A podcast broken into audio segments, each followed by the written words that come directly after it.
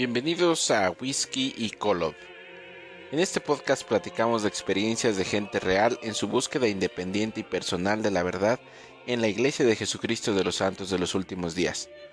Un podcast, reality show o simplemente una terapia para miembros en transición y para las personas que quieran darse una idea de qué significa ser mormón en la era de la información. Sírvase bien frío. Salud.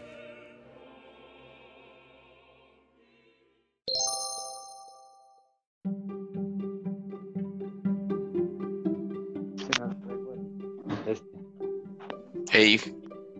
Bueno. Hola. Buenas noches. Buenas noches. Bien, bien, ¿tú qué tal? Bien, aquí, en la casa ya. Muy bien. Te damos la bienvenida, Alfredo. Este, bueno, te damos, te doy la bienvenida. Este, gracias por poder hacer un, un poco de tiempo, de espacio en tu día para, para poder platicar. Sí, sí, gracias a ti por invitarme. O por autoinvitarme yo. sí, eh, Alfredo es una eh, bueno es un amigo que eh, con quien compartimos barrio hace ¿qué será? unos cuatro o cinco años. Cuatro años, más o menos, cuatro años, cuatro años y medio ya. Y estuvimos un par de meses en, en el mismo barrio y en el mismo quórum y, demás. Eh, quizás no llegamos a, a compartir tanto eh, por ejemplo, en, clases de... Este, no, recuerdo tú si estabas en, con nombres jóvenes o cuál era la situación que casi no, no llegamos a, a platicar más que en los pasillos y nos ubicábamos más o menos. Eh, pero quizás, por ejemplo, no tuvimos tiempo de invitarlos a la casa o de que ustedes nos invitaran a la casa porque después ustedes se cambiaron y nosotros nos fuimos del barrio. Una cuestión ahí media, media interesante de tiempos. Sí, de hecho yo creo que cuando ustedes llegaban al barrio, yo era, era consejera de los hombres jóvenes, si no me equivoco. Y pues sí, yo todo el domingo estaba con los jóvenes y, y yo creo que en alguna ocasión llegamos a ir a una reunión en la casa de algunos amigos en común. Pero una vaga historia, un vago recuerdo tal vez. Sí, Sí, después ustedes regresaron a, Durango, nosotros fuimos a Michoacán, aunque seguíamos viviendo aquí, pero cambiamos nuestro registro a, Michoacán porque pasábamos el, pues todas las, las semanas, o el fin de semana, básicamente, en, en el negocio. Y bueno, ya una cosa, otra, y este, nos volvemos a, a encontrar en una circunstancia diametralmente opuesta, ¿no? Primero sí, completamente una cuestión espiritual en en un barrio de mucha gente eh, y ahora estamos pues fuera de la iglesia, ¿no? Completamente. Sí, nos encontramos en, bueno, ya éramos amigos en Facebook, ya nos likeábamos nuestras publicaciones, pero pues ya bien bien nos dimos cuenta cuando nos encontramos en, sonrisas sus, y sus bellos comentarios, ¿no? Sí. Yo, yo veía que publicabas y decía, ¿será nada más para seguir la corriente o, será que, de verdad, pues ya dejó de ser? Le gustan los buenos memes. Sí, yo dije, pues igual a lo mejor nada más es cotorreo, ¿no? Le gusta reírse de, pues de la iglesia, que no tiene nada de malo, pero pues mucha gente le desagrada. Y dije, pues a lo mejor sí, pero a lo mejor no. Y pues ya cuando me mandaste el mensaje de que pues si ya estábamos igual y que te dije que sí, ya me di cuenta que sí, que, ya estábamos en, otro polo completamente diferente. El, crédito ahí va para mi esposa, porque ella empezaba a ver las fotos que subía tu esposa, que este, la botellita de vino, que tomando café, y este, de pronto un día me, me mostró una foto, me dice, oye, eh, como que la esposa de Alfredo ya no está en la iglesia, no sé si se separaron o qué onda. No, pero sí siguen juntos, mira, aquí está una foto. Y, recordamos mucho a su bebé, que ahorita que debe tener unos 4 o 5 años. 5 años. Ah, pues nosotros, eh, bueno, cuando, cuando estábamos en el mismo barrio, acababa de, nacer. Sí, estaba. Entonces, sí. sí. entonces, eh, eh, veamos las, las, fotos y era como de, ah, mira qué, qué grande está la... es, es, niño es niña, no me acuerdo. Es niño, es niño. Ah, bueno. Es como, mira, qué, qué grande está el, el bebé de los flores. Y yo como de, ah, no manches, pero oye, ya, ya no están usando garments, como que se nota, ¿no? Como que hay algo ahí. Y, y, le decía a mi esposa, le preguntaré, no le preguntaré. Me dice, pues déjalos, o sea, como que no, no había una razón o un motivo de por qué más que la mera curiosidad y, sí, así como empezamos a, platicar en, en, algún momento y te dije, oye, pues tenemos un grupo de WhatsApp en el que platicamos a veces de, esto. ¿Quieres entrar? Pásame tu número. Y pues ahí, ahí estamos, de ahí es donde encuentras también a, Omar, o tú ya sabías, porque viven en, la misma ciudad o al menos eh, cerca. Fíjate que sí, vivimos en la misma ciudad, somos de, de Durango los dos. Y no convivimos mucho porque somos de diferentes barrios, completamente, este, en, cuanto a la iglesia, muy separados. Pero hace un año exactamente, el diciembre pasado, en enero pasado, este, hubo una actividad fuera de la iglesia de personas, de parejas casadas con hijos. Y él fue a esa, a esa reunión. Cabe mencionar que en esta reunión, pues todos son pues, muy mormones, ¿no? A todos son como 100% fieles. Y, nosotros ya en ese pues ya a lo mejor ya no íbamos tanto a la iglesia tan seguido, o al menos yo, mi esposa todavía seguía un poquito, y ahí nos lo encontramos en esa reunión. Y, y fue muy curioso porque cuando yo lo vi en esa reunión dije, ah, pues ha de ser miembro fiel, ¿no? O sea, ha de ser miembro activo, que va a la iglesia y hace todo. Y de repente cuando entro al grupo y lo veo, digo, ah, caray, entonces no, no era cierto, no era tan, no era tan, tan fiel. No en, una manera despectiva, ¿no? Pues sino que simplemente digo, fuimos a esa reunión y pues todo bien, todo en orden. Y luego de repente lo veo en el grupo y es como, ah, entonces también no estaba tan equivocado de la gente que yo puedo ver que como que no, no va tanto a la iglesia, no lo sigue tanto como los demás, ¿no? Y sí, como te lo vemos, veo sus publicaciones y digo, yo, yo decía también, ¿será, no será que ya pues quién sabe. Y luego de repente publicaba algo de la iglesia y digo, no, pues a lo mejor sí sigue yendo. Y luego de repente no, y luego de repente sí. Entonces, digo, pues ¿para qué le pregunto si es mera curiosidad? Tu esposa, pues déjalo pasar, a lo mejor es un rato de, de tranquilidad. Sí, y justamente en ese tiempo es cuando él y yo comenzamos a, a tener como las pláticas más, este, eh, no, no quizá profundas, pero sí era más, más eh, constante la, investigación que hacíamos entre los dos.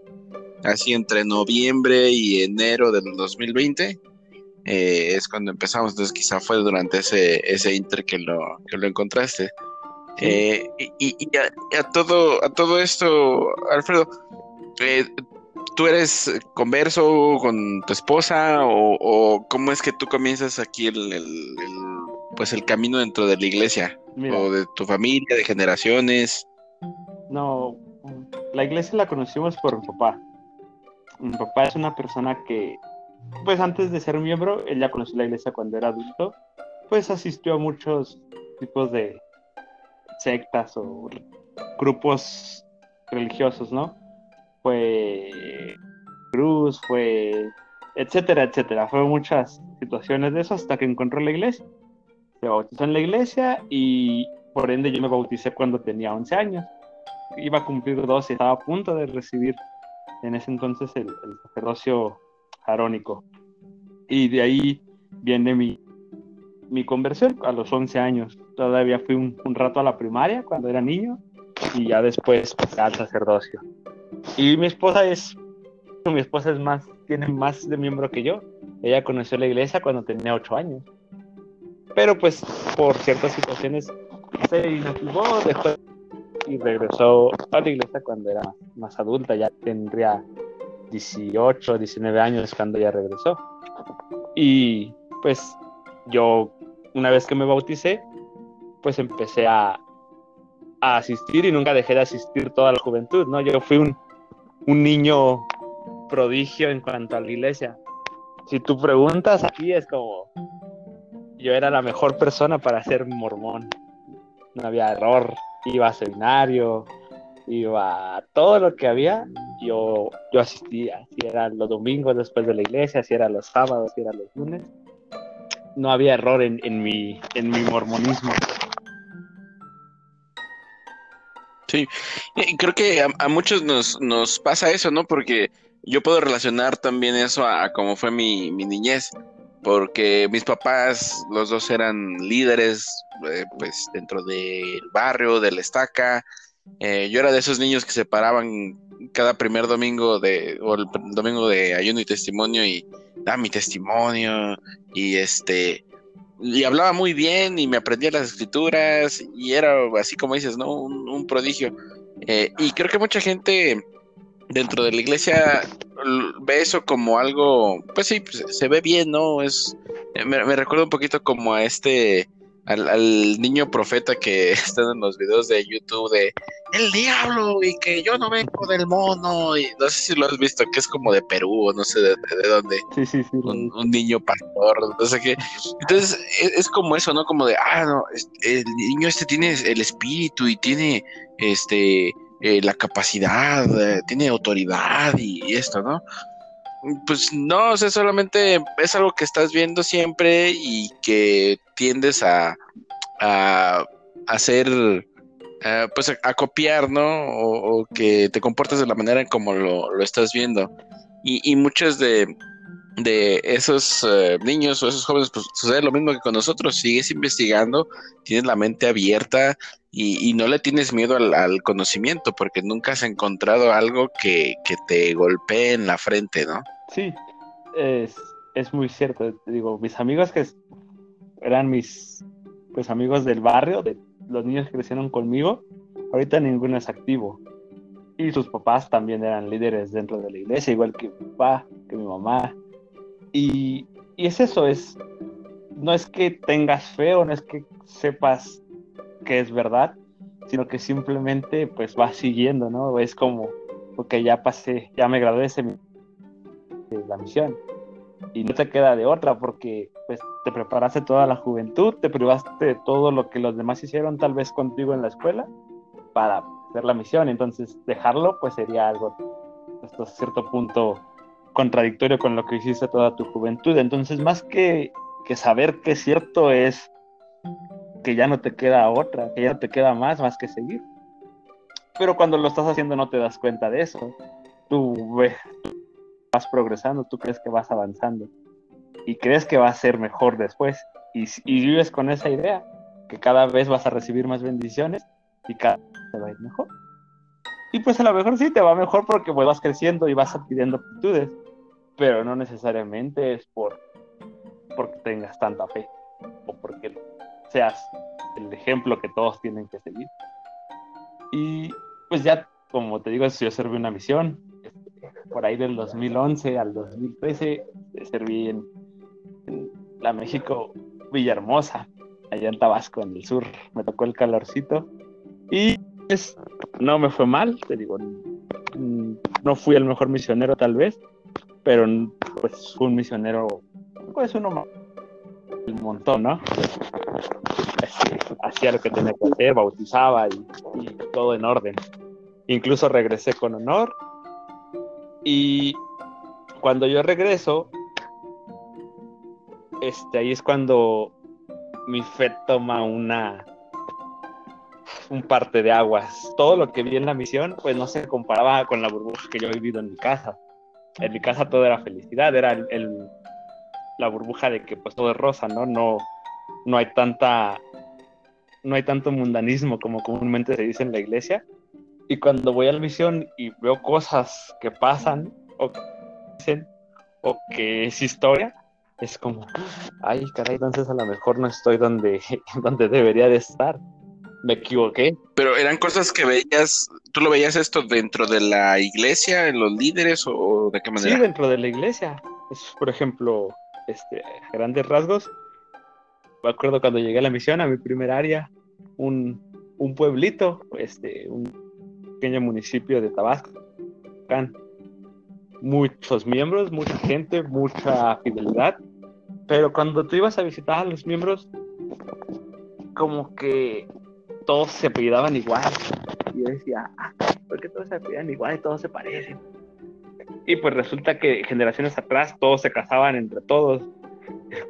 Y, era como, ay, y hacían cosas que no se debían se robaban los diezmos, no sé, muchísima perdición en, ese pueblito, ¿no? Y era como... Como, si hubiera... Eh, quiero imaginar algo así como una mafia, ¿no? Y que una familia controlara este, pues la iglesia, ¿no? Y todos los movimientos dentro de la ciudad. El liderazgo, así es. No, no salía el obispo sin que ya su primo fuera el presidente de estaca o el consejero de la estaca o el sumo consejo, todos fueran primos. Y era como, ándale. O sea, no, no es la iglesia que yo oí donde vivía, ¿no? No es esa parte que a lo mejor Dios no lo veía aquí, pues porque yo conocía a los miembros de toda la vida y yo no lo veía mal. Pero cuando llego allá y empiezo a ver, digo, ah, caray. O sea, que como va dependiendo de cuánta amistad tenga con la persona para yo poder progresar o es nada más mi ilusión. Y así empecé a ver ciertas cosas y pues tú no me vas a dejar mentir, en todos lados se da esa parte. En una manera u otra o en cierto grado u otro, en todos lados en la iglesia funciona así. Si eres tío o sobrino del obispo o hijo del obispo, pues a lo mejor no te va a tocar tanto regaño como si no lo fueras o si no lo eres. A mí te digo, a mí me pasó. Mi papá siempre pues fue consejero del obispo en el barrio y pues no, yo nunca recibí regaños, independientemente de si hiciera algo bien o algo mal. Cuando mi papá fue del sumo consejo, pues fue igual. nunca esa pues consecuencia por hacer algo mal siendo yo miembro de la iglesia, tal vez porque mi papá estaba ahí. Pero cuando lo ves de, de otra perspectiva, ya siendo misionero, te digo, ah, entonces, si es cierto, ¿no? Si tienes lazos familiares, pues a lo mejor el castigo no es tan duro.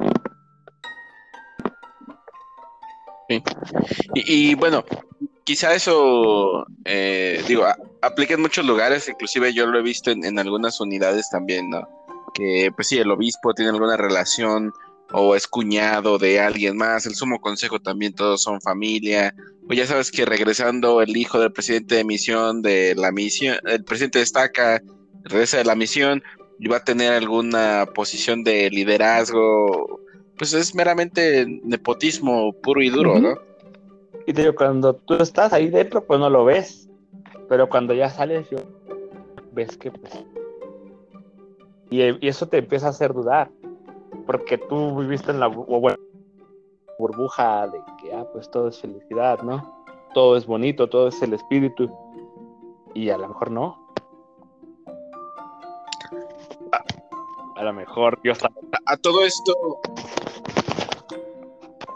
A, todo esto, ¿tu papá sigue activo en la, en la iglesia o cuál es su posición? ¿Tú le has contado acerca de, cómo te sientes? Sí, mi papá sigue siendo miembro. Sigue teniendo el llamamiento del sumo consejo, es parte del sumo consejo ahorita. Y la verdad, él, yo creo que tiene la idea, pero yo en sí no se lo he dicho abiertamente de, ¿sabes qué? Yo ya no voy a la iglesia. Yo ya no, ya no, ya no participo. Él, sabe porque pues, no creo que no se dé cuenta que no lo hago, pero no, no se lo he dicho, no nos hemos sentado un domingo y le he dicho, ¿sabes qué? Yo ya no voy a la iglesia. Pero yo quiero pensar que él sabe. Por cómo actúo, ¿no? O sea, como tú dices, mis publicaciones no son tan santas como para decir que él no se da cuenta.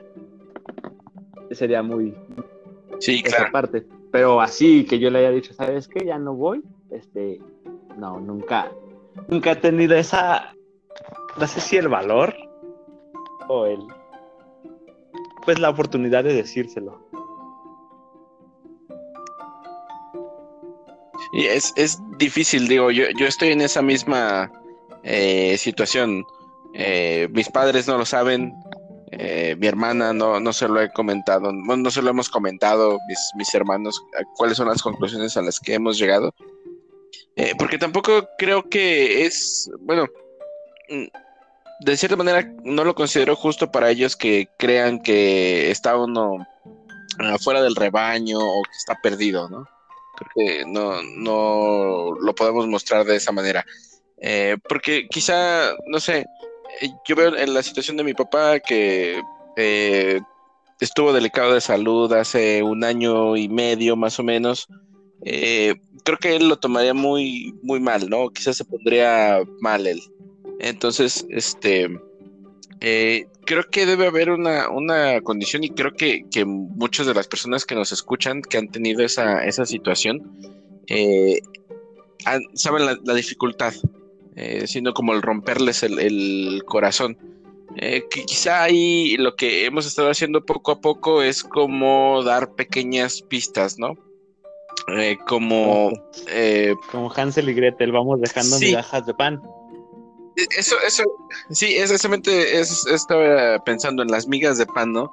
Como dar pequeñas pistas, por ejemplo, en Navidad, este, ellos se dieron cuenta que yo no traía, no traía garments, ¿no?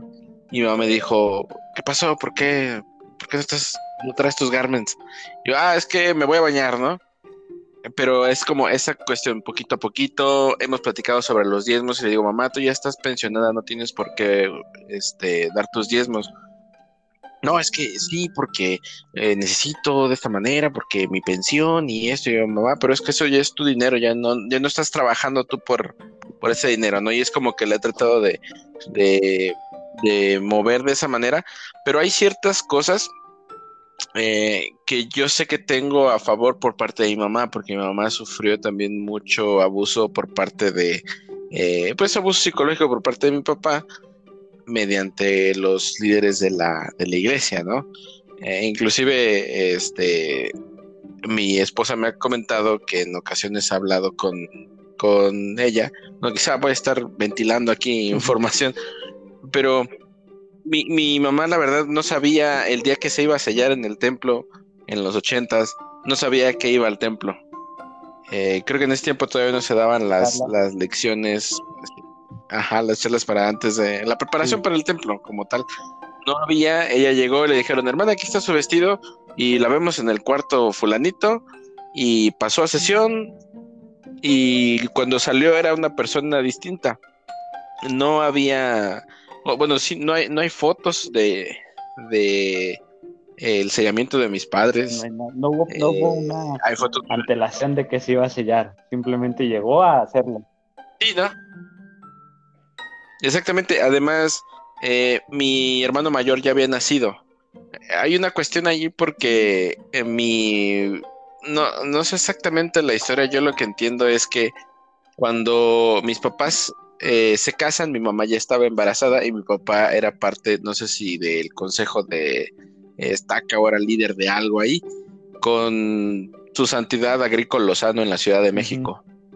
Entonces a mi papá, es algo que él no cuenta, pero sabemos que él se le retiraron sus derechos. No sé si completamente lo excomulgaron, pero sí este perdió contacto con la con la iglesia mucho tiempo, porque fue como casi dos años. Y después ya cuando nace mi, mi hermano mayor, eh, mis abuelos maternos, eh, pues los obligan a que lo bauticen en la iglesia católica. Mi hermano mayor está bautizado en la iglesia católica. Entonces, eh, hay esa cuestión, creo que tiene que ver también el que mi papá se haya casado en la iglesia católica, como se lo requirieron sus suegros, mis abuelos, para que él hubiera sido excomulgado, ¿no? Eh, entonces, eh, mi mamá, al tener esa, esa cambios, esa, este, pues sí, ser, ser tan golpeada mentalmente por la iglesia, haciendo cosas que ella no, no quería o que no estaba informada o que no sabía, porque además mi mamá, pues, era en ese tiempo graduada de, la universidad, o sea, eh, sentía mucha presión, entiendo que quizá eh, mi papá le planteaba las cosas de una manera o le daba una expectativa que, no era y, digo, son problemas que han continuado durante la familia por, por mucho tiempo, ¿no? Entonces, cuando uno trata de hablar con sus papás y decirles, sabes que yo soy una persona independiente y ya no creo en la iglesia o mis perspectivas son distintas, eh, eso les, les puede dañar mucho. Más, más que el que uno diga, ah, pues es que no creo ya, ah, sí, está bien, hijo, no te preocupes, qué bueno o qué mal, ¿no? Sino que puede tener un impacto mucho más fuerte de lo que podemos eh, pensar. Por eso es bueno dejar como, decías, esas pequeñas migas de, pan. Este, en mi caso, en mi casa, Digo, el que se bautizó primero fue mi papá junto conmigo, por las mismas fechas, mismos meses. pero mi mamá no se bautizó. Mi mamá, después de que nosotros nos bautizamos, ella duró, te voy a decir un número de años, porque en sí no lo recuerdo, cinco años no siendo miembro de la iglesia, nosotros siendo miembros de la iglesia. Y ella es la más fiel de nosotros. No sé si me logro entender. Ahora que ella se bautizó, ella ya es como el, el, pináculo de la casa. Se hace así y se hace así porque es, así, ¿no? Entonces, una vez que platicando con ella le dijimos que tal vez íbamos a dejar de ir, ella, la respuesta que ella nos dio fue muy tajante y dijo, no, tú escogiste eso y tú te vas a quedar ahí para siempre. Eso te digo cuando fue cuando éramos más jóvenes, ¿no? Cuando no estaba casado, no tenía hijos. Pero esa fue su respuesta, fui, su respuesta fue muy tajante. Entonces, yo ahora ellos sería como, a ver, antes me rogabas porque yo me bautizara y ahora me dices que tú te vas. Para mí sería como, como tú, sentimentalmente, emocionalmente. Porque a fin de cuentas, pues seguimos siendo sus hijos. No vamos a dejar de serlo. Aunque nos salgamos de la iglesia o ya no compartamos la misma este, fe, pues vamos a seguir siendo esa parte de ellos, ¿no? Y, yo creo que sí, como tú dices, pues ahorita si yo le digo, si le marco a mi mamá y le digo, ¿sabes qué? Ya, ya no voy a la iglesia, no sé cómo lo tomaría, pero yo creo que sí me deja de hablar un ratito de tiempo. Por esa parte, porque es como, ella ya está muy cerrada en, que es así y así. Y pues sí, te digo, hasta cierto punto, no, no siento miedo de temor de decirles, pero pues sí es como, ahí mejor no les digo, no vaya a ser que, que pase a mayores. caso, por, por la religión, ¿no? ¿no? No voy a pelear con mi familia por religión. Sí, claro. Eh, a mí me gusta mucho un, un relato de eh, Michael Jackson hablando con Marlon Brando. Es curioso, ¿no? Eh, cuando Michael Jackson, este, hubo un, momento en el que la misma iglesia, ellos pertenecían a los testigos de Jehová, y este, les, les prohibieron que hablaran con Michael Jackson porque pues él no era una persona, digamos, muy ejemplar para la, la congregación. Y hablando con Marlon Brando, le dijo, pues es que, este, mira, chavo, esto va bien sencillo. Hay muchas religiones, pero solamente tienes una familia. Entonces tienes que considerar en primer lugar a tu familia y las religiones pues van y vienen, ¿no? Obviamente no dijo esas palabras específicamente, pero la idea es esa, que hay muchas religiones, pero tienes una sola familia. Y hay mucha gente que incluso deja a su familia por la religión.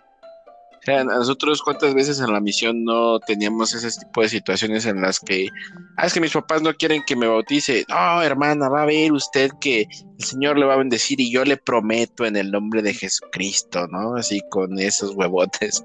no, va a ver que sí, todo va a funcionar. Pues estábamos separando familias y no nos dábamos cuenta cuando quizás ellos no pedían ser parte de la religión y nosotros los encontramos eh, contactando en la, en la calle. Entonces haces un cambio. Sí, y, y exactamente, o sea, pierde, pierden la relación familiar y al final estás están en la, en la capilla donde quizá la misma gente no tiene un interés genuino, sino más que la mera retención cuando quizá dentro de su familia, bien que mal, tienen una, relación estable. Sí, pues es tu familia, es, es, parte de ti. Y eso le pasó a mi esposa, fíjate. Cuando yo conocí a mi esposa, este, parte de su familia era miembro, pero ellos eran inactivos. La única que era activa es mi esposa. Y incluso ahorita, pues, si lo consideramos así, la única que va a la iglesia es mi esposa. Y ya tuvo muchos problemas con su familia por la iglesia. Entonces, ahora que ella lo dejó, es como todo el tiempo que me dice ella a mí, todo el tiempo que perdí, estos 10, 11, 12 años que perdí, que dejé a mi familia por estar en la iglesia, para a fin darme cuenta que la iglesia pues no vale el tiempo que perdí con mi familia. Y si es algo bien, pues no sé si triste, pero pues sí te pega, ¿no? Ya cuando volteas atrás y ves que lo que hiciste por, por nada, Es como, ay, caray, pues entonces sí me equivoqué. Sí, yo la estoy regando, no, el mundo no la está regando, la estoy regando yo. O sea, yo estoy calabaceándola completamente. Me pidió que lo hiciera, yo lo hice solo. Yo, yo me llevé a ese punto donde estoy ahorita. Yo decidí sacrificar la escuela para irme a la misión. Yo decidí dejar de hacer ciertas cosas por agradarle a ciertas personas. Y a fin de cuentas esas personas pues ya no están. Ya me cambié de barrio y ya no están y ya no sé qué pasó con él pero yo sigo, o es lo que pasa con todos los miembros, yo, yo lo veo así. Seguimos y seguimos pensando que le vamos a agradar a todos, cuando realmente pues no le estamos agradando a nadie, incluso nos estamos dañando a nosotros mismos. Yo creo que ese es el, punto conmigo. Yo tengo ahorita un, un, una encrucijada en mi mente de, pues porque hice todo, pues no gané nada pero si no hubiera hecho lo que hice, no estaría aquí en este punto con mi esposa y con mis hijos. Entonces, es como esa parte de, sí, tal vez sí lo hice bien, pero tal vez no lo he hecho tan bien. Y que me llevó a, donde estoy ahorita parado, como comentó. Ya en estos días hice mi solicitud para quitar mis datos de la iglesia, mis datos personales, junto con los de mi y es una, pues, fue una decisión muy difícil, porque pues, al momento de hacer eso, vas a perder 12 años, yo en este caso voy a perder 14 años, 15 años de mi vida, que ya no voy a tener como eso, esas vanaglorias de que me gradué de, de seminario, de me fui a la misión, me quedé en el templo, tengo hijas dentro del convenio, y etcétera, etcétera, ¿no? Y sí, es muy, muy difícil suena sencillo decir, ay, quiero comprar mis datos, pero también es, es muy complicado hacer. Y más vivir ese proceso de, de ¿qué dirán? O que como cuando se den cuenta el obispo que no estoy en su lista de miembros va a venir a verme, o no, o no le importo, o tal vez sí le importa. Es algo así muy complicado, la verdad. Sí, claro. Eh, de, de, hecho, esta semana he estado pensando, eh, no sé, casualmente han estado agregándome algunos eh, líderes de la estaca que pues yo los tenía o que, los ubico bien, pero que pues no sé, los ves en, las conferencias de estaca, eh, pero pues los ubicas quizá por nombre, por rostro, pero no sabes quién es, ¿no? Entonces, me han empezado a, mandar solicitudes de amistad de algunos de los líderes de, de la estaca. Y yo la verdad no las no los he agregado porque me parece un poco sospechoso. O sea, no creo que me vayan a, llamar así como que, ah, hermano, estamos viendo que comparte usted muchos memes eh, y en el grupo de, de, WhatsApp en el que está, este, están varios miembros de la iglesia, usted manda estos memes que son ofensivos, ¿no? No creo que me vayan a llamar a, consejo disciplinario o cosas así. De hecho, ahorita ya en el manual nuevo no se llama consejo disciplinario, creo que es algo así como consejo del amor, ¿no? Y yo me imagino un enamorándonos o un 12 corazones, ¿no? Así como, ah, vamos a encontrar el amor aquí, hermanos del sumo consejo, Con presidencia destaca. Agárrense de las Sí, agárrense de las manos, vamos a encender la leña aquí para echar al hermanito Pablo, ¿no? Entonces, eh, he, estado pensando, bueno, ¿qué pasa si en verdad recibo un correo o me llaman de la presidencia de Estaca y, ah, queremos ver si puede asistir con nosotros una reunión en la presidencia, en la, no sé, en el centro de Estaca el domingo a las 12 del día, ¿no? Y estoy pensando, ¿qué es lo que haría yo? Lo consultaría con mi esposa, iría, no iría, les diría, ¿saben qué? No, no vengan, ni se molesten. O, no sé, quizá ir y enfrentarlos. O sea, no enfrentarlos como en una cuestión de que no, es que ustedes, hermano, porque, mira, ayer hablábamos eso con, con Omar, o sea, no estamos tratando de, de sobajar a nadie ni decir que la iglesia es, es mala ni, ni nada de, eso. Estamos hablando de verdades, estamos hablando de situaciones eh, como las tuyas, eh, con tu familia, eh, situaciones como las que han pasado con, conmigo y que pasan con tantas personas en, en miembros de la iglesia en todo el mundo. Entonces, eh, pienso, me llaman a mí, los puedo enfrentar con que, oye, a mí siempre me han dicho que esto es así, pero no es así. O sea, y aquí tengo las pruebas, ¿no? Ustedes ya vienen quizá con un veredicto dictado de antemano que me van a correr de la iglesia, pero yo no se los voy a permitir, ¿no? Y entonces, quizá así, no sé, me, lo estoy imaginando como de, de película eh, de drama gringo donde hay un juez y un jurado y un abogado hablando, ¿no? Y una víctima en el estrado. Y sacar mi teléfono en Quit Mormon ya con mi formulario lleno y picarle enviar, ¿no? Y no les a dar el gusto de que me borren de sus registros, yo los voy a borrar del registro. Ah, ¿No?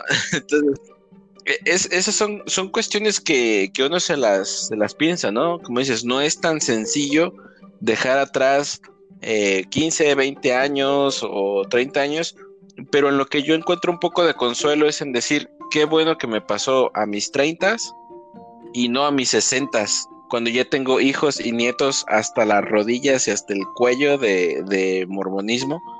Y eh, cuando yo tenga hijos, los voy a poder educar de una manera en la que no les voy a decir, no te juntes con fulanito porque sus papás no tienen la noche de hogar los lunes o porque, compran el domingo. No, no Sí, exactamente. Ellos van a crecer libre, libres de esos prejuicios. Y, y, mi interés mayor es que ellos sean unas buenas personas y sean unos excelentes seres humanos que hagan el bien por la, empezando con la gente a su alrededor inmediato y por el país, por el mundo, ¿no? De que estudien, que se preparen, que aprendan, que conozcan.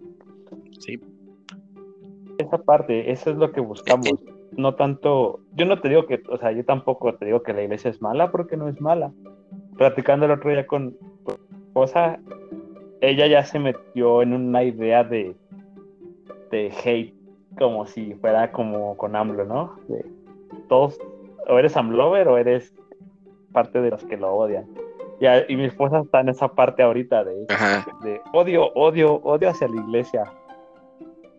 Y, es muy curioso porque yo tal vez en algún punto de mi proceso lo voy a ver así, pero yo no lo veo todavía.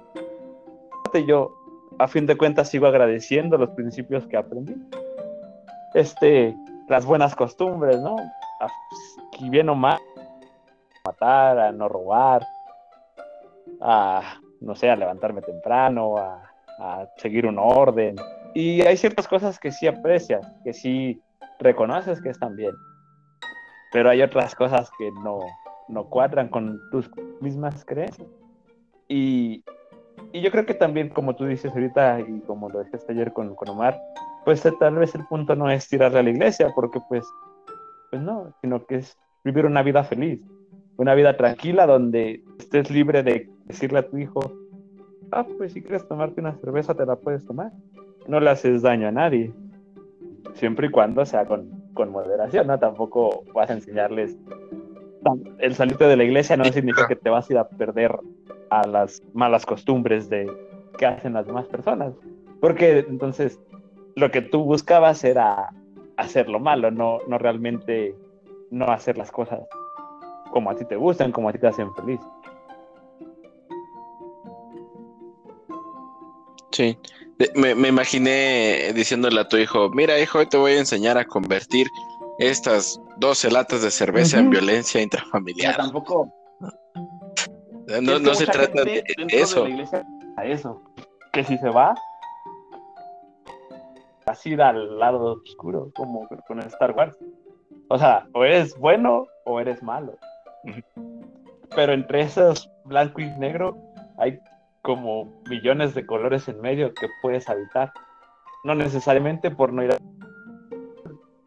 No necesariamente por ver la tele el domingo te hace un pecador. Así como dar el diezmo cada 15 días que te pagan, te hace ser un...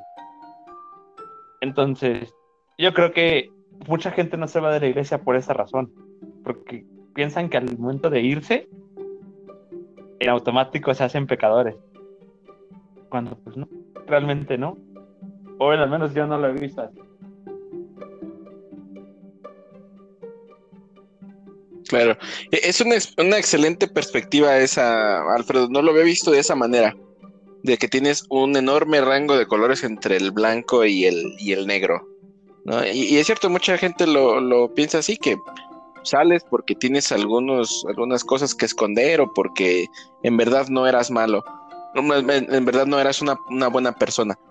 Y fíjate que estando yo en la misión eh, fue, ya voy a parecer como estos mormones que regresan de la misión pero nunca llegan a su casa, voy a hablar de la misión. Y, en una ocasión nos visitó eh, Elder Holland. Y nos eh, explícitamente nos habló acerca de este o nos advertía de no ver propaganda antimormona, eh, no leer libros que no estuvieran de acuerdo a las enseñanzas de la iglesia y nos advertía así de que porque la gente cae, ¿no? Yo decía, bueno, pues yo puedo ser suficientemente fuerte como para, para no creerlo, ¿no? Eh, hasta que ya estás ahí en, frente. Pero una de las cosas que nos decía era que cuando uno es eh, miembro de la iglesia y se sale, inmediatamente se va a convertir en un perseguidor. Y ahí sí, con todo el dolor de mi corazón, pero pues, no es cierto, él está equivocado, porque nadie está persiguiendo a la iglesia.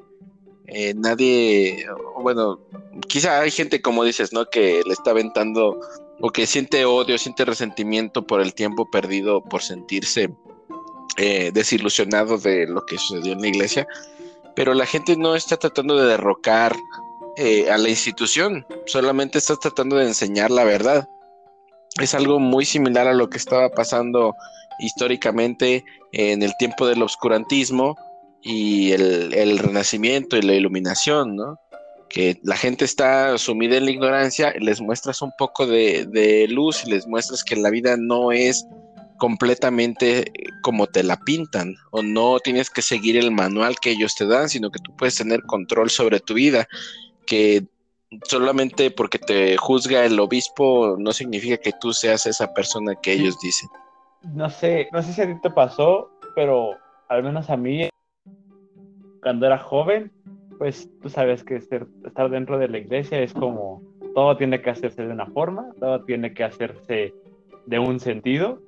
Y, no sé por qué, yo recuerdo mucho, tengo uno de mis más antiguos recuerdos siendo niño es una ocasión en una clase de, de primaria.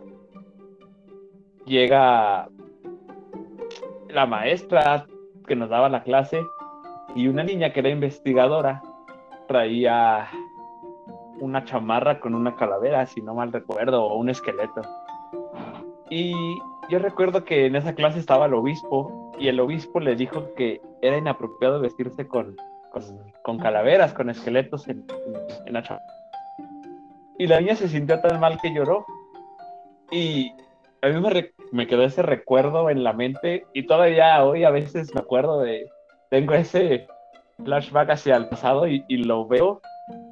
Y ahora que ya estoy fuera, digo, puede ser posible que, que hay creencias que las tomamos como si fueran ciertas.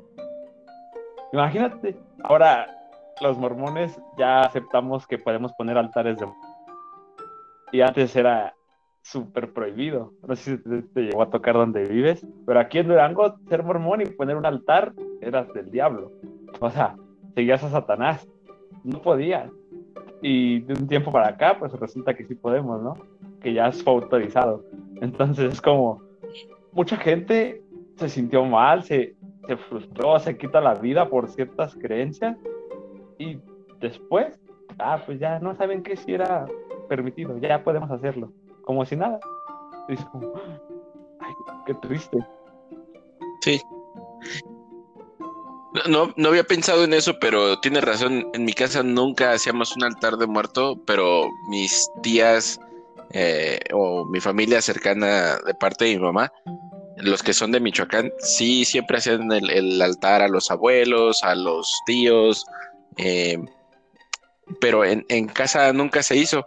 Pero qué casualidad que ahora que, no sé, la, iglesia, quizá el corporativo de Lago Salado mandó emisarios a revisar cómo estaba la situación y que para el Día de Muertos incluso hagan eh, publicidad que lo muestren como una manera eh, que eh, tiene cierta concordancia con la genealogía y que quieran meter quizás hasta el espíritu de Elías y esas cosas ahí en, eso, a mí la verdad me parece de, mal gusto. Que la verdad sí me emocionaba cuando era miembro activo y decía, no, es que sí, miren, este, o yo, yo pensaba eso, ¿no? De que eh, sí, sí tenía cierta concordancia el que como mexicanos tengamos cierto apego hacia, el Día de Muertos y el significado de venerar o de recordar a los antepasados con la genealogía.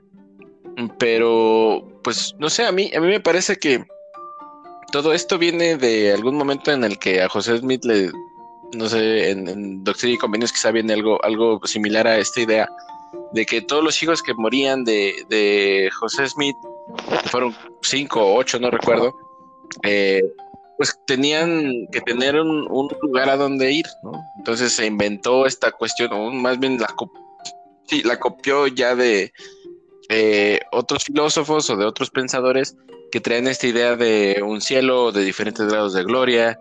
Eh, hay incluso sí documentación sobre cómo empezó a, hacerse este movimiento, eh, cómo llegó incluso a, a hacer lo del bautismo por los muertos, que es otra invención de, mormonés, entonces, eh, que, no tenía un, sentido de, ser. Eh, mi mamá incluso activa que sea en, la iglesia y muy defensora, odia con todo su corazón ver a mi papá sentado en la computadora seis horas al día haciendo genealogía. Porque mi papá tiene responsabilidades todavía. Este, y se olvida de, esas responsabilidades de sobre la casa o de pagar las deudas y demás, de traer quizá dinero a, su casa porque está haciendo la obra del Señor y mi mamá eso lo ve muy mal porque se escuda en esa actividad en vez de darle prioridad a su, a su casa, ¿no? Y eso hay, supongo que hay historias muy similares de gente que cumple con sus llamamientos, eh, y deja en segundo lugar a su familia, ¿no? Que sí está súper activo en la iglesia, eh, pero sirve con los pantalones rasgados porque no tiene el dinero, porque no trabaja lo suficiente, porque está trabajando en la iglesia y es un círculo vicioso. Y, si la esposa le dice algo al obispo, el obispo le dice, o al presidente destaca, suponiendo que el hermano es obispo, le dice, es que es un nombre del Señor, déjelo que siga. Usted va a ser bendecida gracias a él. Y es como, no puede ser. Pues. sí, no. Pues no veo cuando. Cuando me muera. Me encanta esa, esa apología de los mormones. Unas bendiciones las recibimos antes de nacer, otras aquí en la tierra y otras simplemente las veremos cuando estemos del otro lado del medio. O sea, las más interesantes o siempre las que nos convienen más siempre son ¿no? Y aquí en la tierra venimos a sufrir. Eso es muy triste. A, mí una de las, de las cosas que se me hace más absurda es cuando eh, te quieren vender ideas o revelaciones que recibieron en sueños. todos tenemos sueños y todos hemos tenido este, ese tipo de experiencias en las que, no sé, ves algún familiar fallecido o alguna cuestión que, que te pues sí, lo puedes interpretar como en una visión, ¿no? Puedes decir, yo tuve esta visión en un sueño, pero no significa exactamente que eso va a suceder. Eh, inclusive yo eh, he tenido, eh, que digo, son, eran de esas historias en las que te decía en predicar mi evangelio que no las compartieras con todo el mundo, sino como en situaciones especiales de eh, una, persona que falleció, que era muy cercana a mí y que era miembro de la iglesia, muy activo y nos enseñaba y la persona, no sé, de los más amorosos, no era como mi abuelo. Y yo recuerdo eh, la noche que él fallece, eh, bueno, un par de días después de que, de que él fallece, para amanecer al día siguiente a su funeral, lo, lo veo yo en un sueño y en ese sueño yo veo que él está en una esfera, eh, pues así como si fuera un, planeta, y por encima está otra esfera, otro, otro planeta, y están como tocándose como pequeños picos o cerros o, montañas. Y este cuate iba de uno a, otra esfera. Yo lo interpretaba quizá como que, ah, es el, mundo de los espíritus y él está enseñando y, no recuerdo si ahí estaba también José Smith, ¿no? Cosas así, detalles que, que yo podía haber dicho, este, wow, tuve una revelación de que el mundo de los espíritus es, es verdadero. Pues no, solamente antes de dormir yo estaba pensando mucho en, él, ¿no? Y saber que quizá yo no lo iba a ver, obviamente sentí tristeza, sentí, este, eh, pues mal por, por la situación, ¿no? Como cualquier ser humano. Eh, pero más que eso es, es, la experiencia que uno tiene eh, de acuerdo a los pensamientos que previamente ha estado teniendo, ¿no? uno no puede obtener un, un este sueño sin antes quizá haberlo pensado de, de antemano. ¿sí? Me, refiero a que si tú estás pensando en cuestiones, eh, no sé, de deudas o, de trabajo, vas a soñar en, ese tipo de, cosas. Y yo he tenido eh, experiencias de gente o, que han contado con la mayor ligereza, así de que es que yo estuve en un, sueño, el señor me dijo que yo tenía que casarme con fulano y ver, a ver, espérate, o sea, no, no es este algo que eh, no afecte a nadie más que a ti, sí, o sea, no es algo inofensivo. Eh, y, y que tú tomes esa revelación para decirle a alguien que se tiene que casar contigo, ahí estás mal, ¿no? Porque tienes que consultar con la otra persona, tienes que entablar una, una relación, una conversación, eh, revisar si hay metas en común, porque hay tal cantidad de gente que cae en esas, en esas eh, cosas. Eh, sobre todo, yo imagino en, Utah debe ser algo muy, muy común o dentro de comunidades grandes de miembros de la iglesia, que sí dicen eso, ¿no? Sí, yo siento la inspiración de que debemos de casarnos, ¿no? O yo sé que tú vas a ser mi, esposa en algún momento y, eh, o sea, no, no se trata de, de, eso, o sea, incluso no sabes tú si vas a ser feliz con la persona que crees que estás eligiendo o que tu mente te está jugando, este, eh, pues esos, ese tipo de trucos, ¿no? eso es como algo muy, muy difícil para, para mí. Complicadísimo. Pero entonces, ¿tú ya no crees o sí crees? ¿O cómo? Porque, ah, bueno, lo que estoy entendiendo es como, sí, sigues, pero a la vez no.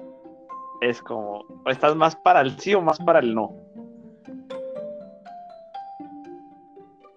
Eh, yo considero o, lo veo como que tengo un pie y medio fuera y de salida.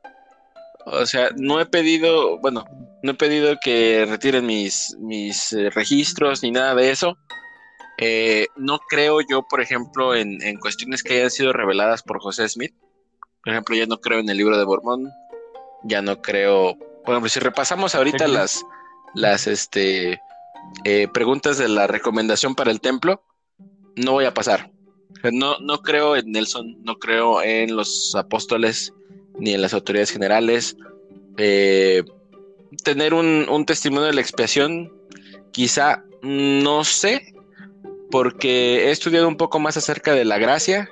Digo, en caso de que eso sea algo, en caso de que signifique algo, eh, yo no me considero una, mala persona que me voy a ir al, infierno, ¿no? Digo, lo, sabremos quizá si hay un infierno o un cielo, lo sabremos después de, esta vida. Eh, por ese momento, por este tiempo no estoy interesado en, saber si sí o si no, sino en mantenerme yo como una persona que hace el bien, ¿no? Eh, esa, esa parte, sí, voy un lado un poco más hacia, lo, hacia el agnosticismo y en investigar eh, quién era Cristo realmente. O sea, no solamente como el Cristo que te enseña el libro de Mormón, que el Salvador, el Salvador, el Salvador, de los pecados, del castigo que él mismo te va a infligir si no haces lo que te dice, es como que, a ver, ¿por qué, no? O sea, ¿me va a salvar de él mismo o, qué, no? Sino más bien como las enseñanzas o la ética, la filosofía de Cristo sobre la divinidad de Cristo. Eso es lo que en el punto en el que estoy ahorita. Eh, eh, ¿Qué otra cosa? Eh, no creo en la gran apostasía como la enseña la iglesia no creo que haya habido este, este retiro del el espíritu y que Dios se haya, se haya ido de la, de la tierra. Eh, la percepción o la idea que tengo yo de la divinidad es distinta a lo que enseña la, iglesia. No es en eh, un cuerpo de carne y hueso tangible como el del hombre, sino eh, una fuerza cósmica, si lo quieres ver, nosotros vivimos en un mundo de tres dimensiones y hay un hay seres de cuatro dimensiones que nosotros no podemos observar, que podemos sentir, que podemos este, percibir, pero nuestros sentidos no están lo suficientemente alineados como para, para estar con la, en la sintonía de estos seres, ¿no? Que no es solamente eh, un Dios todopoderoso y creador, sino que hay inteligencias, diría Brigham Young, ¿no? Este, esa es mi, percepción. Eh, no como un padre, no este, sí quizá como un ser amoroso, pero no en, esa figura patriarcal. Eh, ¿Qué otra cosa? Eh, pues bueno, diezmos y, demás, no estoy de acuerdo. O sea, en sí, toda esta cuestión que ha inventado la, la iglesia, esas filosofías que en verdad son filosofías de hombres mezcladas con escrituras a, conveniencia. Eh, eso sí, no, ya no lo creo. Eh, ¿Por qué? No sé, llega un punto en el que uno eh, ve las cosas desde fuera de la esfera que tú mencionabas de la iglesia. No que antes de que yo me, retirara este, mentalmente, sino que lo ves desde una perspectiva externa y dices, ¿sabes que esto no está tan bien? Eh, no lo estoy comparando con otra religión, no sé, con budismo o taoísmo o este alguna otra otra filosofía, eh, sino con el mismo cristianismo, ¿no? O sea, esto no es lo que enseña Jesucristo. Jesucristo no enseña que tienes que casarte con menores de edad, ¿no? José Smith no enseña que tienes que quemar imprentas, no enseña que tienes que inventarte cosas para salirte con la tuya, como el libro de Abraham, o como este cuestiones del templo que te chutaste de, los masones. O sea, ese tipo de, engaños son los que me empiezan a, hacer dudar a mí en, ese momento. Cosas que también me enseña Omar, ¿no? De hecho, yo estando en la misión, eh, investigué, en mi día de preparación me metí a investigar sobre el libro de Abraham, porque a mí desde siempre yo había visto ahí a, a, mí no me decían que era el dios del Kena y Mamacra y eso, ¿no? Es como de, este es Osiris, este es Horus, este es Anubis, los que aparecen aquí en las vasijas. Este changuito de aquí no lo ubico, pero bueno, ¿qué tal que, que sea, no? Y en la misión es cuando yo me doy cuenta, no puedo seguir enseñando con el libro de Abraham. Me gusta mucho como historia, como fanfiction, si lo quieres ver así. Eh, pero yo no, en ese momento dejé de enseñar con la perla de gran precio, estando en la misión. Sí, no perdí mi fe, este, dije, pues bueno, quizá es un libro inspirado por José Smith, pero mientras yo no tenga mi testimonio de que es verdad, pues no lo voy a, a enseñar. Pero ya cuando te empiezas a dar cuenta y, ves estudios y ves otras evidencias de que pues simplemente se lo estaba sacando de, la manga y que se inventó historias que él ya había leído de otros autores, solamente le cambia los nombres, similar a lo que hizo con Samuel en la manita, o que se chutó la historia de libro de Éter, que no tiene sustento, base, ni pies, ni cabeza. Este, y eso yo lo, veía también en la misión, ¿no? Es el libro de Éter, los submarinos de madera, hazme el favor, o sea, un cascarón hueco, ¿cómo va a sumergirse? Este, traes animales allí, ¿dónde vas a orinar? ¿En qué momento haces tus necesidades? ¿En qué momento cocinas? Eh, ¿Dónde obtienes oxígeno? ¿No? Ah, que la tapita esta, oye, no había materiales herméticos en ese, en ese tiempo, ¿no?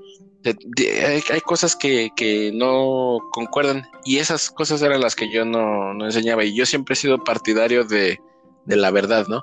Inclusive ayer en el, al final del, episodio mencionaba esto, que pues hay que buscar la verdad y pues sí, que nos va a hacer libres y eso es lo que, eh, pues, bueno, ese, ese tipo de, de cristianismo que no tiene que ver con la religión. eso es a lo que, a lo que estoy yendo. Quizá le di mucha vuelta, pero eh, quiero abarcar esos, esos muchos puntitos que creo que son importantes para que sepan en qué punto estoy yo ahorita. en la tarde que iba pensando este, de que cómo íbamos a, de qué iba a hablar en el, pues, en el podcast de hoy, ¿no? O sea, uno de los himnos que más me llama la atención de la iglesia es, ese que acabas de mencionar. La verdad, menciona la frase de la verdad nos hará libres. Y yo creo que nadie tiene la verdad completa como para sentirnos así libres.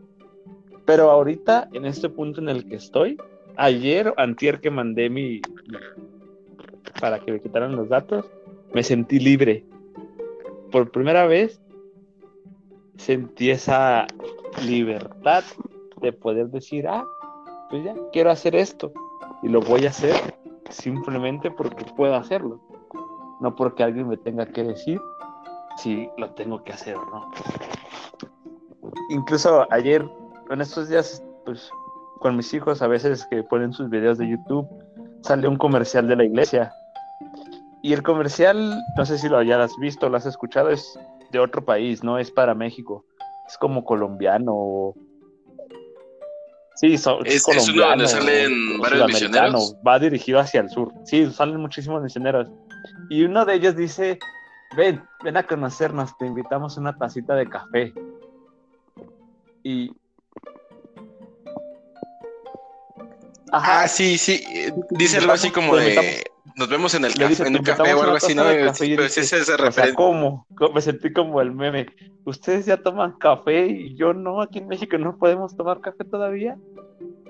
Es como, ¿cómo, cómo, es, o sea, ¿cómo es posible que a lo mejor, no sé, no, no quiero decir que a lo mejor en, Colombia o en esos países ya puedan tomar café, pero eso da a entender el mensaje que lanza el comerciales ese, ¿no? Ok, ya podemos. Yo me acuerdo que en mi casa, al menos en mi casa con mis papás, era una pelea de, de ya no vamos a tomar café, ya no vamos a tomar café. Esto, ahora no café, ¿no? Porque es malo, porque es esto, porque es lo otro. Y de repente es como, allá podemos tomar.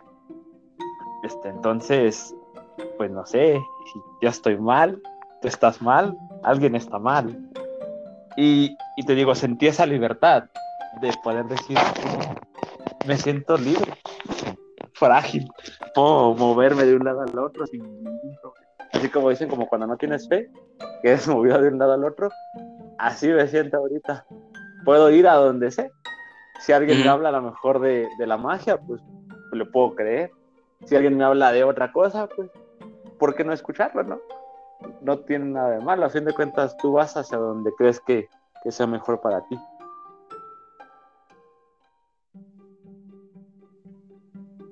Claro.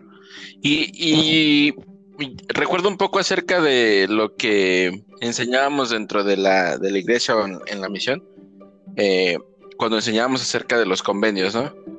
que decías, ah, es que hacer un convenio es como un contrato con el Señor. El Señor le promete que le da todas las bendiciones, el Señor no lo firma, pero tú sí haces un convenio, te bautizas y tú prometes obedecer y hacer todo esto.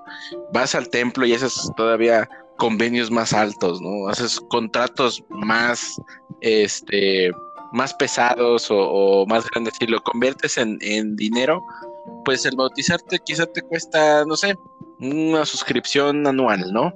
O una suscripción de, por vida. Eh, o más bien la de por vida sería el, templo, donde ya tienes más responsabilidades, donde ya incluso pones eh, tu vida sobre la mesa, la estás negociando, estás negociando tus recursos financieros. Ahí ya, ya es donde, eh, no sé, inclusive si, si a la mayoría de las personas antes de bautizarse les dices que vas a ir al templo y prometes ahí dar todos tus recursos y tu tiempo y tus talentos a la iglesia, la gente no se bautizaría. Sencillamente como, como eso. Pero no se les habla claro, o sea, no se les dice la verdad y te puedes sacar ese de que, este, oh, es que antes de comer carne necesitas leche. No, o sea, cuando vas con gente madura, mayores de edad, este, eh, con capacidad intelectual suficiente para tomar decisiones, les tienes que, explicar todo, ¿no? tienes que explicar que cuando haces el, el convenio en el templo, el sellamiento, eh, te, van a explicar otras, otras cosas de qué se trata. Te van a explicar que si tu esposa fallece y tú te casas con alguien más, tú vas a tener dos esposas y vas a ser un polígamo automáticamente.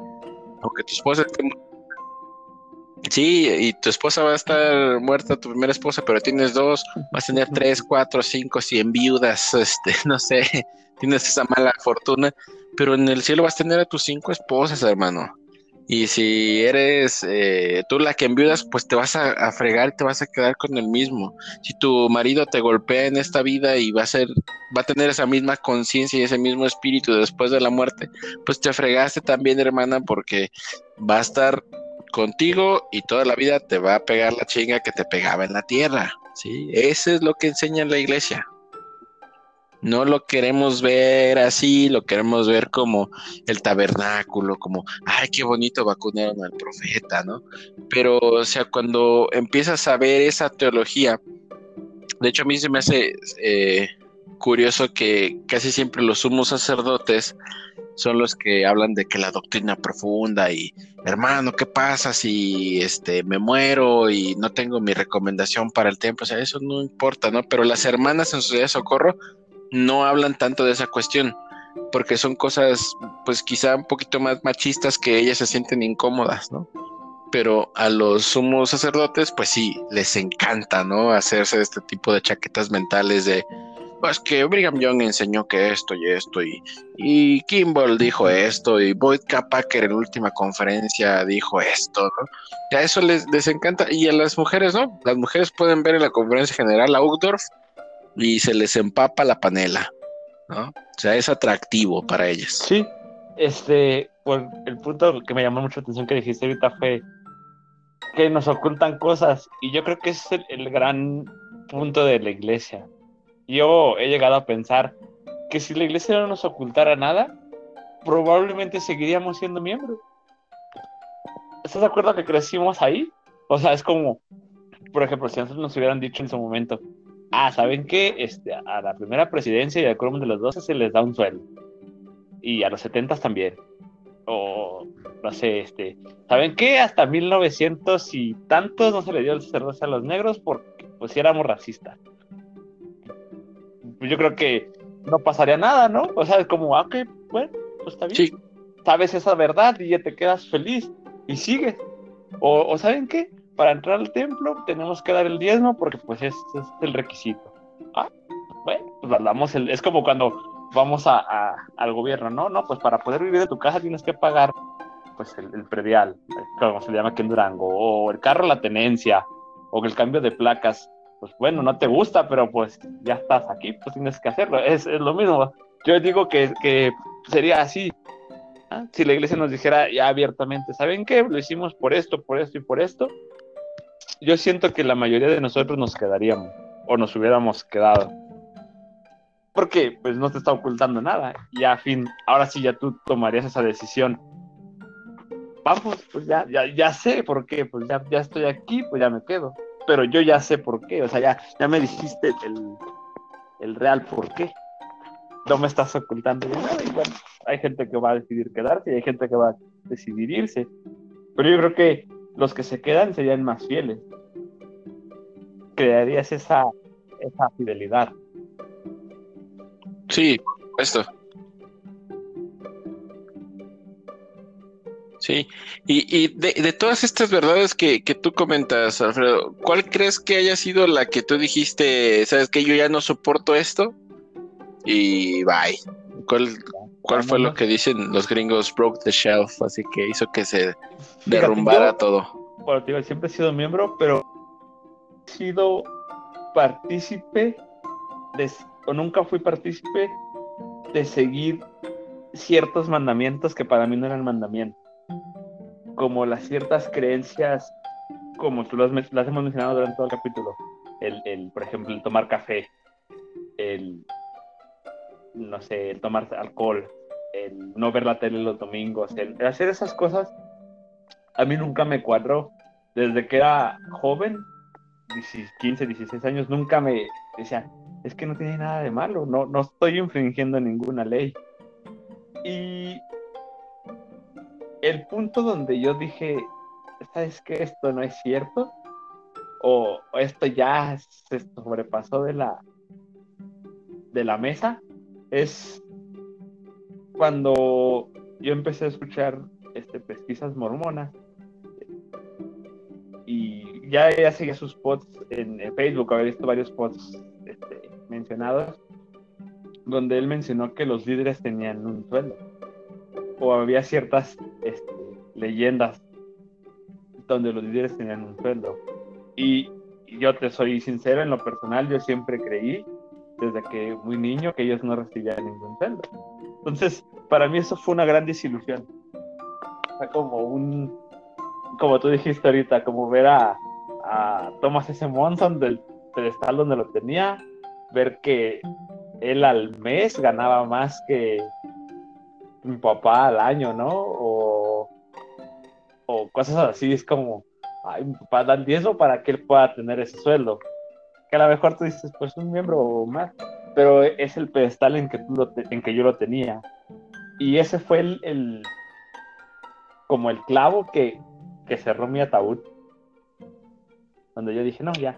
O sea, entonces todo, todo ese tiempo yo viví engañado, porque siempre te dicen, no, los líderes lo hacen de una forma desinteresada.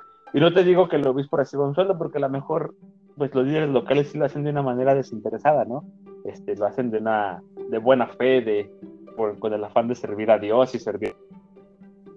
Pero ya más arriba es como, entonces ellos no lo hacen por amor a Dios, ellos simplemente lo hacen por beneficio propio, beneficio personal y beneficio hacia la iglesia.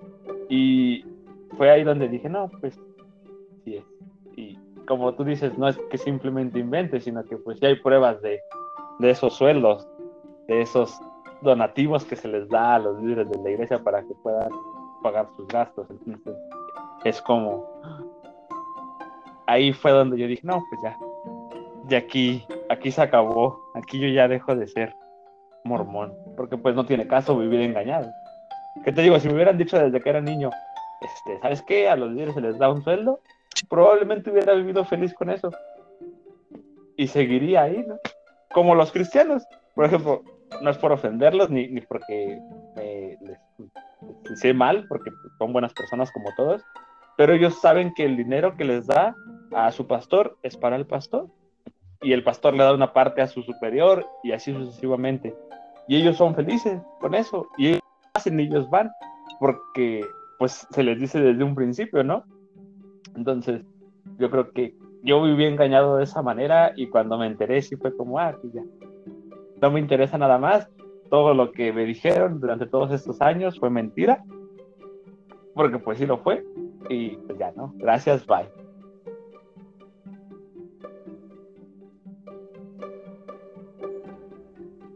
Sí, ¿crees que, eh, ese tipo de situaciones sean muy comunes dentro de la iglesia, o sea, me refiero a que eh, haya más gente que se lo tome de esa manera y diga, sabes que no puedo con esta mentira, ahora que descubrí la verdad, o que tratemos de ignorarlo. tratamos de ignorarlo. ¿Cómo, crees que sea más común? Yo te soy sincero, yo peleé con eso mucho tiempo. Dije, no, pues es que no, pues es que tiene que pagar sus gastos. Empiezas a inventar excusas, ¿no?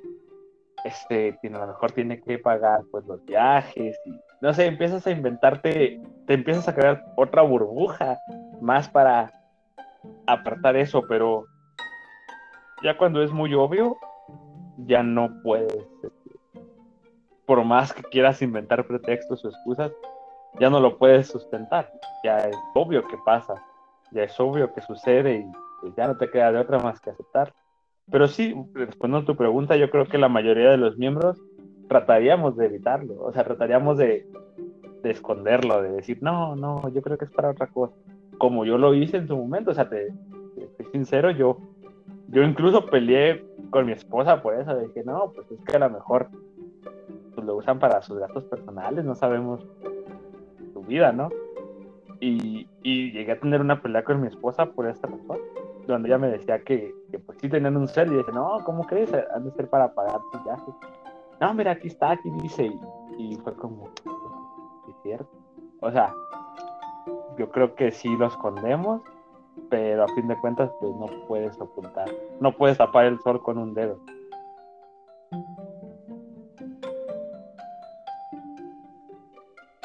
Sí, claro. Eh, de hecho, estaba pensando en, algo que, pasó anoche en uno de estos posts de que dices de, de sonrisa sud y eso que se está poniendo un poquito más picante cada vez. pues eh, había un meme que decía, no creen en la vacuna para el COVID, pero creen en el libro de Abraham. Y había mucha gente que defendía el libro de Abraham y estaba la discusión acalorada porque decían, no, no manches, o sea, el libro de Abraham no tiene, no hay una evidencia de que sea cierto, y decían, no, es que José Smith lo hizo de esta manera, ya sabes, ¿no? Los, los típicos argumentos de los apologistas que solamente se replican aquí en la gente a su entendimiento, ¿no? Cuestión que les trae paz y dicen, esto es suficiente para mí, ¿no? Pero no se interesan más por, por conocer más allá. Y uh, un amigo mío, que es obispo aquí en la, en la estaca, eh, puso eso de que no, pues yo creo en, la vacuna para el COVID y creo en el libro de Abraham también, ¿no? Y hubo mucha gente que le estaba dando como su, este, menrisa, ¿no? Se carcajeaba ahí en su reacción. Eh, y me parece, digo, es una persona que, que yo la verdad respeto mucho. es una persona que considero inteligente.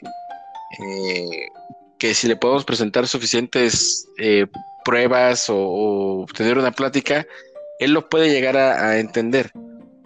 ¿Qué pasa?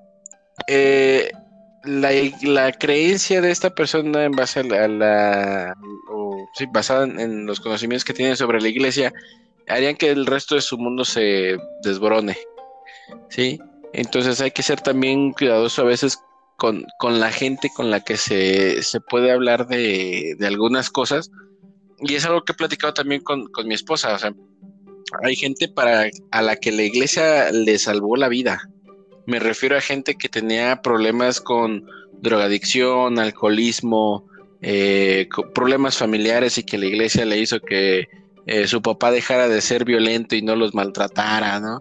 cosas así que, tenemos que ser cuidadosos también. Yo no puedo decirle a una persona que yo sé que sufrió y que la iglesia le trajo esperanza y que vive mejor gracias a la iglesia, no le puedo decir, vives una mentira, así crudo, ¿no? Dejarla ir, sino eh, hay que ser, eh, eso lo estaba analizando yo ayer, que hay que ser cuidadosos con las personas a las que les, les hablamos de, de estas cosas y que quizá lleguen a, el conocimiento de esto cuando tengan la suficiente madurez emocional y, mental como para decir, pues está bien, o sea, me ayudó en su momento y lo puedo dejar ir.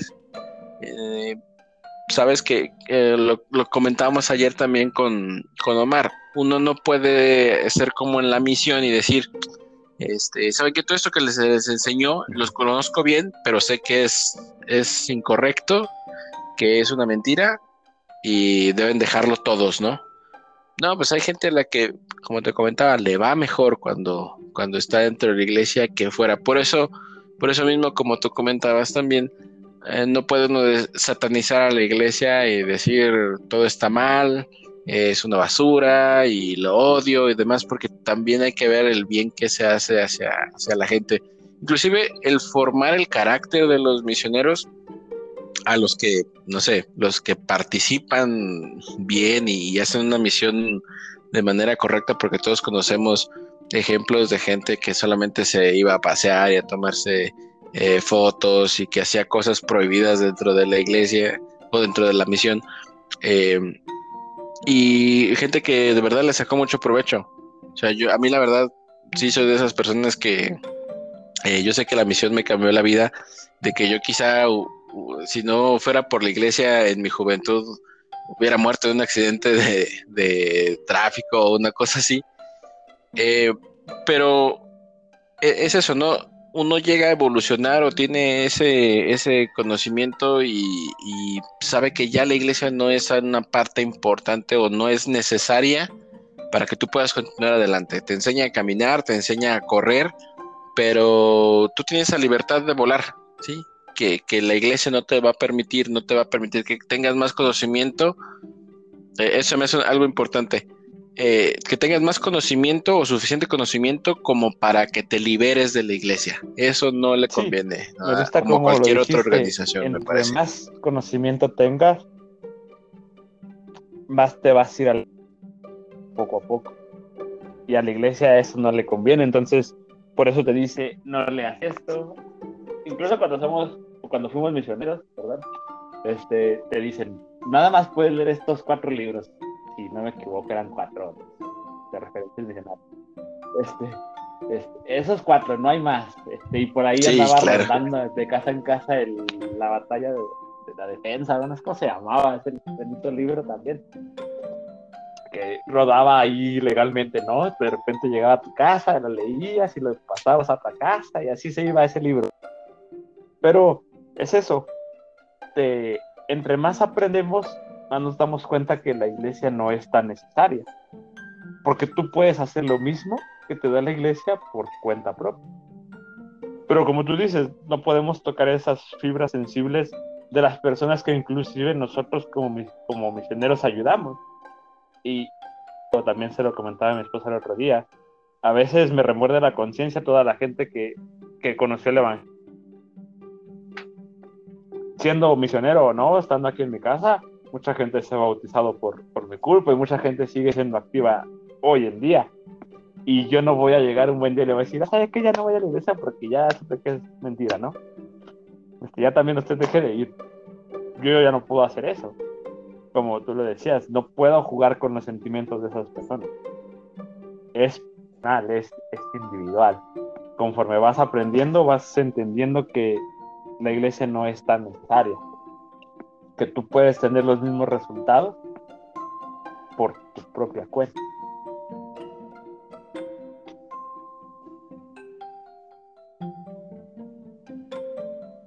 Así es. Sí, y creo que uno, eh, cuando toma una decisión como la que tomas tú de, eliminar tus registros de la iglesia, eh, tiende más a ser neutral a que si te preguntan no vas a, decir, no, como dices, ¿no? El, hate y decir que la iglesia es una basura y, esto y yo no creo en Dios y pamplinas, ¿no? Sino que vas a decir, eh, hermano, qué bueno que le está yendo bien en la, en la iglesia, ¿no? Oye, que cuando regresas, no sé, no tengo interés por el momento. Porque no, pues, no me llama la atención. Pero este sí sería como, no, pero, sí, gracias, pero no gracias, ¿no?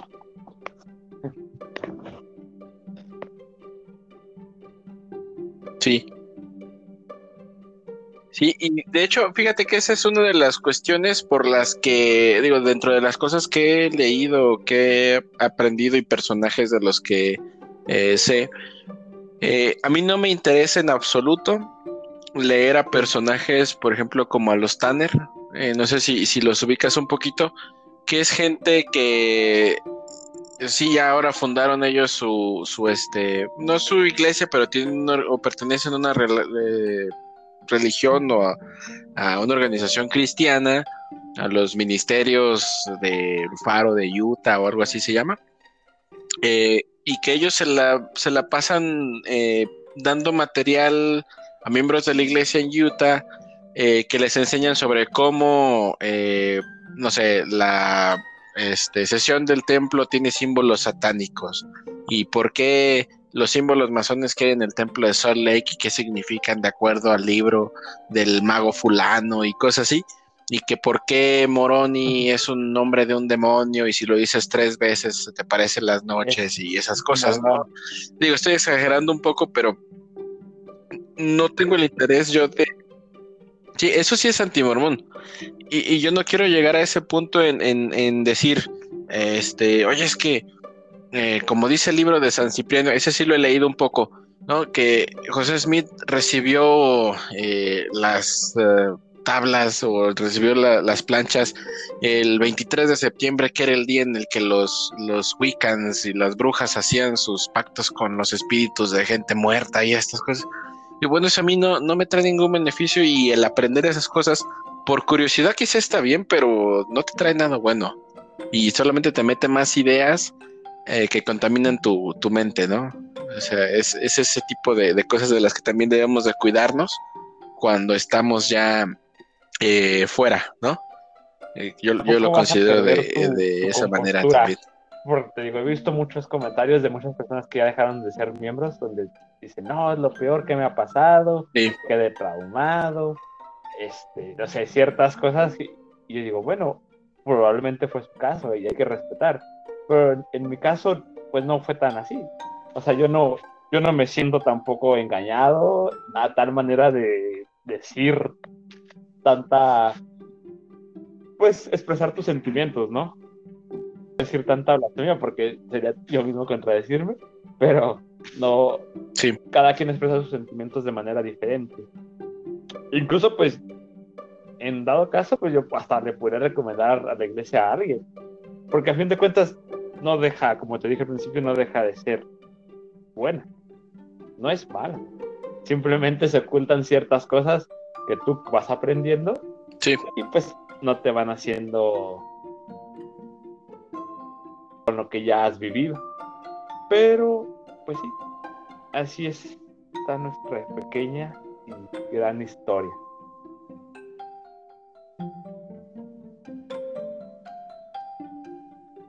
Muy bien. Bien, Alfredo, pues eh, solamente para, para terminar con una oración, ¿o no? Eh, me, da, me, da, mucho gusto poder platicar. Hay, hay, que hacer aquí un pequeño paréntesis antes de terminar. Eh, tengo esos cuatro años, cinco que, que, no hablamos con Alfredo así como ahora y, platicar, este, no sé, este tipo de experiencias o eh, quizás esta ha sido en hora y media la, la plática más larga que hemos tenido eh, personalmente, eh, pero qué, qué, bueno que, eh, digo, esto quizá tiene que ver con, si lo quieren ver como leyes de atracción o, yo, qué demonios sé eh, la gente, a medida que va uno investigando, la gente que, que con la que vas teniendo contacto, con la que te vas encontrando o reencontrando en este caso, es la gente que tiene eh, las respuestas que tú necesitas, ¿sí? O que eh, lo comentaba ayer con, con Omar, hay más gente de la que uno piensa cuando está dentro de la iglesia que tiene ese tipo de dudas o que tiene esas, que está pasando por esta situación de la que uno se espera, ¿no? Para mí la verdad fue una gran sorpresa que, que tú y tu esposa estuvieran eh, alejándose de la iglesia al mismo tiempo que mi esposa y yo y afortunadamente en el caso de mi esposa nunca hubo un problema, quizá duró un par de semanas de que este, se le partía el corazón de pensar, es que mi familia es eterna y, ya no lo va a hacer o qué va a hacer, ¿no? Como esa incertidumbre. Eh, pero la cuestión es platicar y, encontrar eh, respuestas, ¿sí? respuestas que, que, favorezcan a los dos eh, eh, digo, los dos como personas casadas sabemos que pudo haber resultado completamente en una fórmula fatal en la que hubiera una separación de familias, en las que no se apoyaran uno al, otro y que, no sé, se, hubiera separado la familia por cuestión de, malos entendidos en la religión. Eh, afortunadamente hemos sido, si lo quieres ver así, hemos sido bendecidos eh, de tener esa, esa parte, ¿no? Que ni la misma iglesia que, que une no puede desunir algo que está, pues no predestinado, pero una relación humana de hecho, como puede ser la de dos cónyuges. en, en la misma sala que yo, cuando pasó todo esto que yo dejé de ir a la iglesia, ella fue con el obispo a platicarle de que yo ya pues no no iba a la iglesia, ¿no? O sea, yo no era activo. Y ella estuvo así, a un pelo de gato, de divorciarse de mí.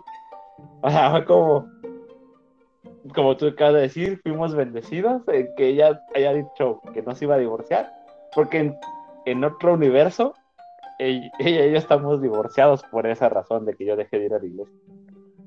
En este no, pero en otro tal vez sí.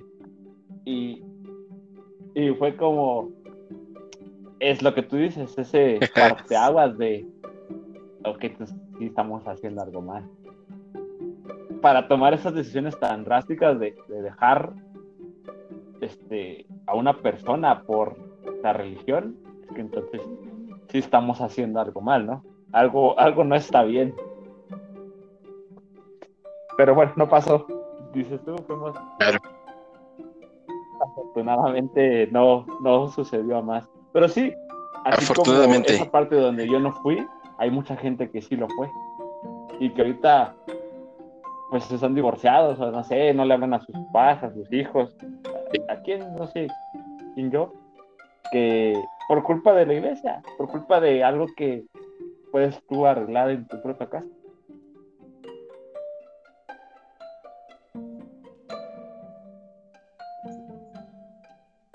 Así es. Y creo que a veces sí se dificultan más las cosas cuando tiene esos, cuando se tienen esos prejuicios. Eh, sí, sobre todo en, la cuestión familiar, ¿no? Que cree uno que se separa cuando en, realidad es una segunda oportunidad. Y la verdad, yo, eh, así como dices tú que sientes como cierta libertad después de dejar de la iglesia, en el momento en que eh, comenzamos a platicar esto, yo he tenido, la verdad, esa, ese sentimiento de que tengo más confianza con mi esposa. Eh, de que le puedo comentar, de que podemos hacer tipo, cierto tipo de chistes que antes hubieran ocurrido, que ya no tengo yo que ser esa figura eh, quizá paternal, ¿no? Así de poseedor del sacerdocio y, y, la autoridad de mi casa, ¿no? O sea, nos la pasamos mucho mejor ahora desde que, que no tengo llamamiento, obviamente, hasta, no sé, anteriormente cuando comenzamos a hablar estas cuestiones de la, de la iglesia, eh, cuando no tienes que estar este, pensando en que si no bendices los alimentos te va a hacer daño. O, sea, ese tipo de, cuestiones cuando las empiezas a dejar, sí sientes, sientes cierta libertad. Y, y, yo pensaba, bueno, voy a dejar de pagar diezmo, voy a dejar de, este, hacer mi oración en las, en las mañanas. Mm, hay personas, miles de millones de personas en el mundo que no lo hacen también y no es como que les vaya mal, ¿no? O sea, debe haber algún porcentaje que sí sienta eh, que, no sé, pudo haber pasado algo mejor si lo hubieran hecho de una manera distinta, pero digo, la, la Tierra sigue girando y el mundo no, los ojos puestos dentro de la organización de la iglesia como muchos de nosotros creemos que es el centro del mundo y, del universo, ¿no? ya para, para dejarlo de, esa manera. No pasa nada si no es una oración al bendecir los alimentos. No te vas a enfermar, no te va a ir mal, no te va a pasar nada. El mundo sigue igual que ayer.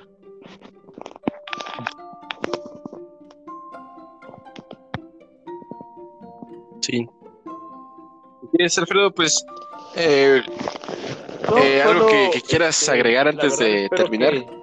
pues esta pequeña conversación le ayude a alguien que esté pasando por lo mismo que nosotros y que a lo mejor pues se sienta deprimido, se sienta mal o no sepa qué hacer, así como nosotros, pero que encuentre esa ayuda que no es el único, que siempre hay más gente que está en su posición y que pues todo va a salir bien a fin de cuentas.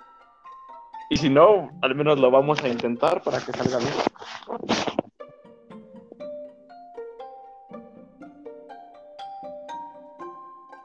Pues, muy bien, Alfredo, pues te agradezco nuevamente a ti y a, tu esposa que este, hayan participado, eh, bueno, tú de manera más, más activa, obviamente, en, en esta plática. Eh, otra vez eh, agradeciéndoles por sus comentarios y, digo, de, ayer a hoy también hemos recibido algunos comentarios de personas a las que les ha, ayudado, que han aprendido un poco de, las experiencias o de algunos datos que hemos brindado. Eh, pero sobre todo eso, ¿no? Que, que, mantengan esa mente curiosa, que mantengan ese espíritu de, la verdad, de, estar abiertos al conocimiento eh, y pues nada, que se echen su, su whisky con, cola, o con colo, con lo que quieran. Eh, y que nos den like ahí en la página de, Facebook. Eh, dejen ahí también sus, comentarios si quieren. Si quieren repetir este capítulo o los anteriores, déjenle también una, una checadita ahí en Spotify. Y nada, pues Igual, agradecerte nuevamente, Alfredo, y deseándote una excelente noche.